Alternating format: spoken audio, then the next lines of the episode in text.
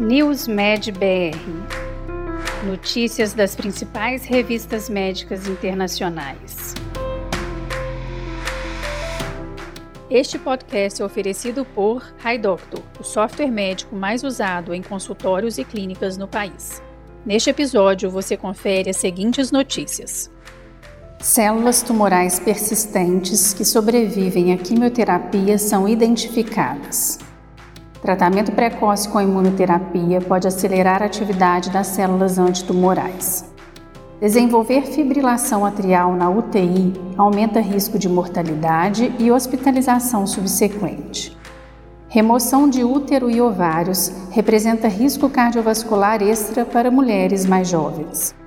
Consumo de apenas quatro bebidas alcoólicas semanais foi associado a mudanças no cérebro. Estudo comparou efeitos de intervenções farmacológicas para o manejo da insônia. A ampliação do teste do pezinho no SUS permite rastrear 50 doenças. Inibidor tópico da janusquinase foi aprovado para repigmentação de vitiligo. Células tumorais persistentes que sobrevivem à quimioterapia são identificadas. A quimioterapia nem sempre consegue combater um tumor. Compreender como o crescimento do câncer é retomado após a quimioterapia será fundamental para encontrar novos tratamentos que possam levar a curas sustentáveis. Em um novo estudo publicado na revista Nature, os pesquisadores descobriram alguns detalhes que faltavam sobre as células que impulsionam essas recidivas tumorais. Um olhar mais atento às células que impulsionam o crescimento do câncer após a quimioterapia e, portanto, contribuem para a progressão fatal do tumor, fornece novos conhecimentos sobre a identidade das células que conseguem sobreviver ao tratamento. Identificou-se células troncos tumorais LGR5+, que exibem um comportamento inativo em um estado sem experiência de quimioterapia. Explorando os mecanismos dessas células, os resultados oferecem uma abordagem terapêutica viável para superar a refratariedade do câncer coloretal humano à quimioterapia convencional. Tratamento precoce com imunoterapia pode acelerar a atividade das células antitumorais.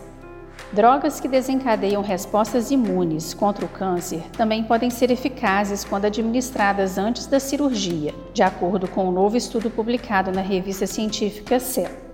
Foi identificado que o bloqueio de checkpoint imunológico neoadjuvante induz respostas de célula T locais e sistêmicas em pacientes com câncer oral. Os clones de células T responsivos ao tratamento reconhecem autoantígenos, incluindo antígenos tumorais. A frequência de células TCD8 do sangue ativadas, notavelmente células T negativas para KLRG1 e positivas para PD1 pré-tratamento, foi fortemente associada à resposta patológica intratumoral.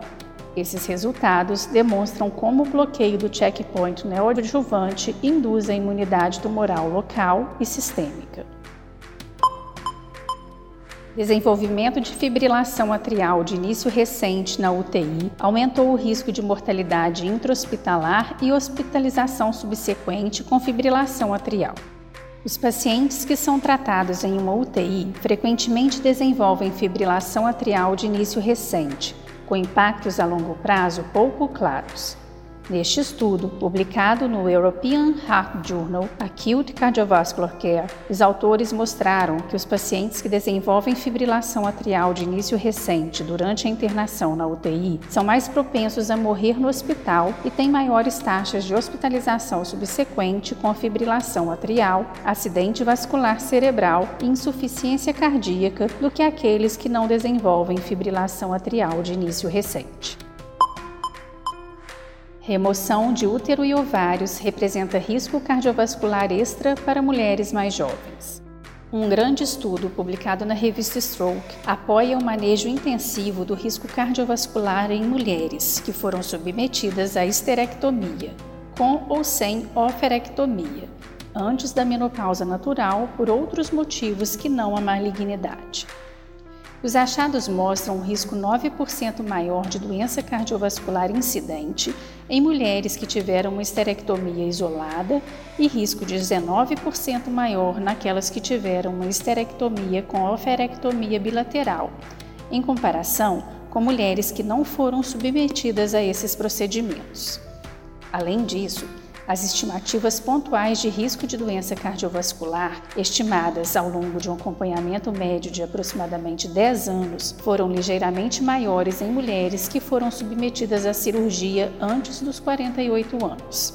Ambos os tipos de histerectomia foram associados a maiores riscos de acidente vascular cerebral isquêmico e isquemia cardíaca, mas não a acidente vascular cerebral hemorrágico.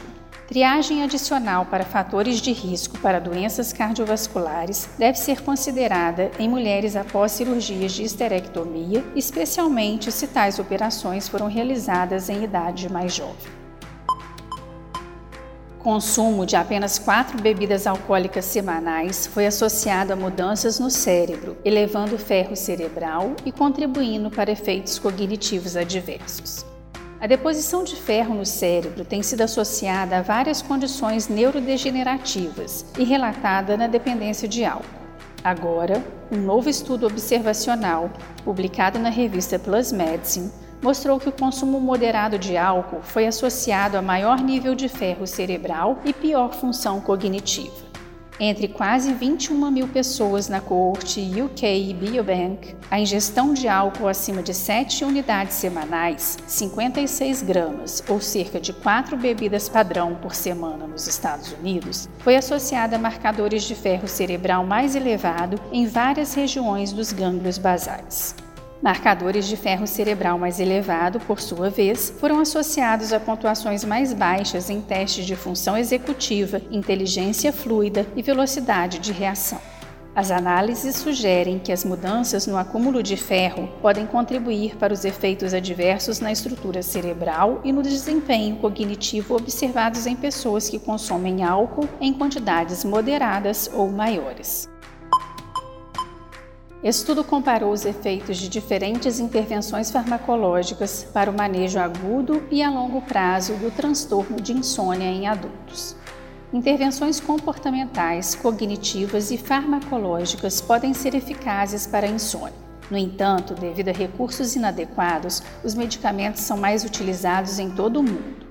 O objetivo deste estudo, publicado pelo The Lancet, foi estimar a eficácia comparativa dos tratamentos farmacológicos para o tratamento agudo e a longo prazo de adultos com transtorno de insônia. No geral, a esopiclona e o lemborexante tiveram um perfil favorável, mas a esopiclona pode causar eventos adversos substanciais e os dados de segurança do lemborexante foram inconclusivos.